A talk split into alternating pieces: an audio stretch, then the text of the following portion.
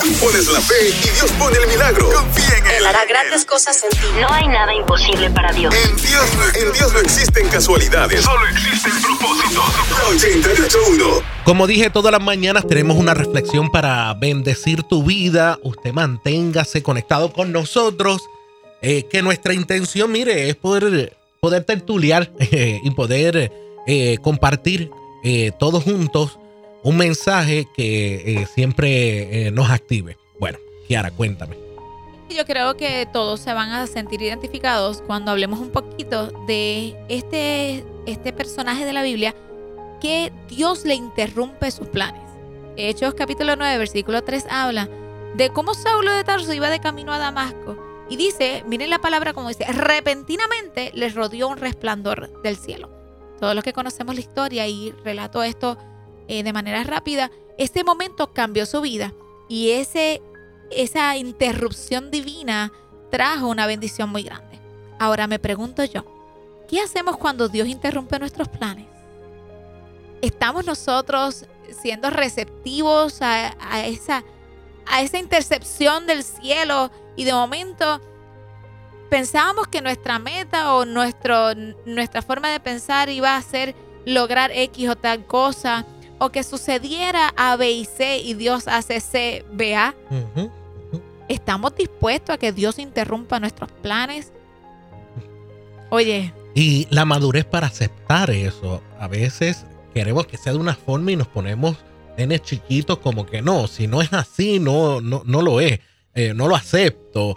O sea, eh, tenemos que reconocer que Dios en su soberanía puede hacer lo que Él quiera y claro está, Él va a tomar en cuenta nuestro corazón, pero tenemos que tener la humildad de corazón y decir, Dios, tú sabes las cosas que me convienen, lo que hay más allá, el- mi futuro, lo que debe de, te- de- detenerse y lo que debe de avanzar. qué fuerte es cuando la personalidad es la que se, eh, se pone entre medio de la voluntad claro. y, y de Dios, Claro. ¿verdad? De lo que quiere hacer y cómo quiere interrumpir nuestros planes.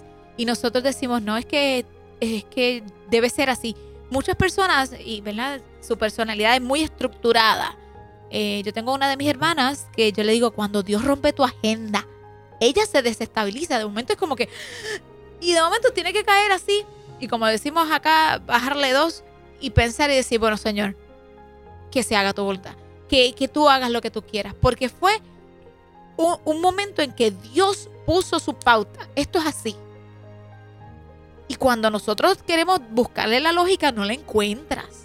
Y cuando nosotros queremos entenderlo, no pasa. Y entonces nos recuerda la palabra de Juan 13:7, si no me equivoco, que Jesús le hablaba a ellos y le decía, lo que tú no entiendas ahora lo vas a entender después.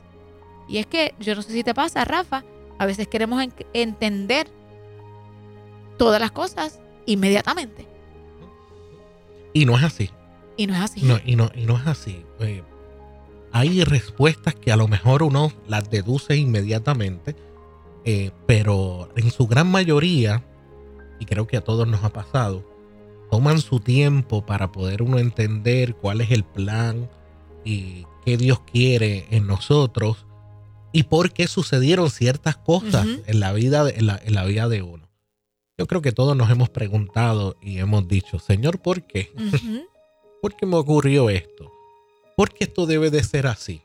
Y a lo mejor no recibimos al instante una revelación, eh, el que lo haya, el que le haya sucedido, Amén. gloria a Dios.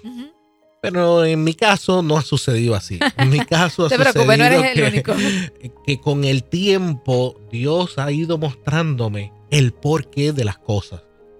A veces pasan años y es que logro entender cierta- eh, ciertas cosas. Lo que sí debemos de establecer y tener presente y sentir que tenemos la confianza en un Dios que sí sabe todas las cosas exacto. que sabe que eh, no nos va a dejar a la deriva, que tiene el control, que eh, soy su hijo y tengo su protección, su favor, su gracia. Eh, él va a hacer provisión en cada etapa que la necesite. El, el relato que trae Kiara, interesante para nuestros estimados oyentes, el contexto de ese relato bíblico en el libro de Hechos eh, evidencia algo extraordinario que yo creo que debemos tenerlo presente en esta mañana, recordarlo. Hay intervenciones divinas que si no se dan, eh, nuestra realidad no, no, cambia. En el caso particular del, del, relato bíblico es este hombre, Saulo, que en el nombre de Dios, él entendía que lo que estaba haciendo era lo correcto, persiguiendo a aquellos nuevos creyentes que confesaban a Cristo. En el proceso, la intervención divina le transformó pero le trastornó su vida de adentro hacia afuera, luego él lo siguió haciendo porque se encontró directamente con aquel que él perseguía. Y gracias a Dios por esa intervención, porque si hoy conocemos el Evangelio, fue producto de ese encuentro. Eh, ¿Qué debemos aprender de ese suceso? Como decía Esteban, hay, invitaciones de parte de él, del Creador, me refiero al Eterno, a nuestro Señor Jesucristo, que nos invita probablemente a salir y aquí lo hemos enfatizado mucho, tal vez de esa zona donde tenemos siempre la certeza de que todo está bien porque tengo control de la cuenta de cheque, en mi trabajo tengo permanencia, cuando abro la nevera y la alacena siempre hay eh, eh, comida disponible si no hay reserva, o si no, sé dónde llamar y hay, eh, hay solución siempre.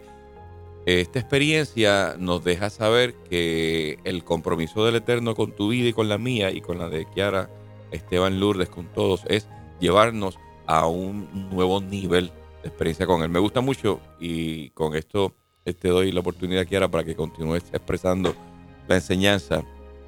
Hebreos 11:6 revela algo poderoso que yo le hice parte mía.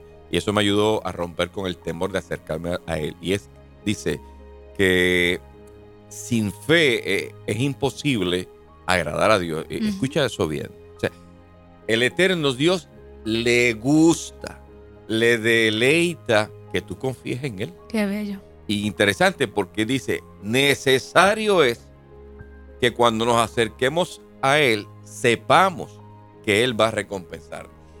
Recordemos que sus planes no son los nuestros, que sus pensamientos son más altos que los nuestros.